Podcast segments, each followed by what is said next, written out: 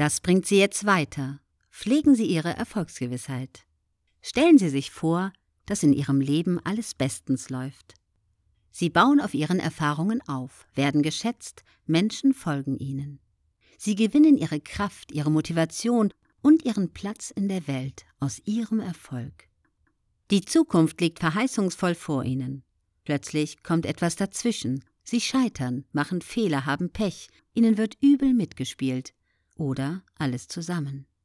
Genau in diesen Momenten ist Ihre Erfolgserwartung gefragt, Ihre Erfolgsgewissheit, die Sie über Krisen hinwegträgt und Ihnen sagt, Wunderbar, jetzt kann ich viel über mich lernen und werde dadurch noch erfolgreicher.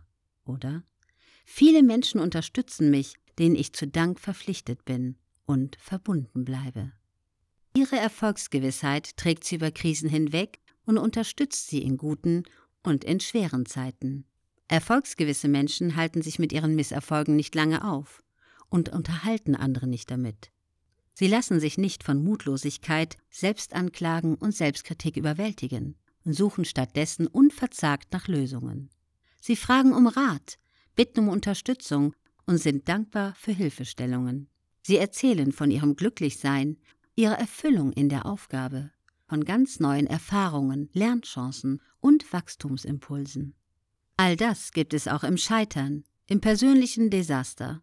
All das ist höchst spannend für andere. Andere Menschen können hier andocken und noch mehr Ideen und Unterstützung entwickeln.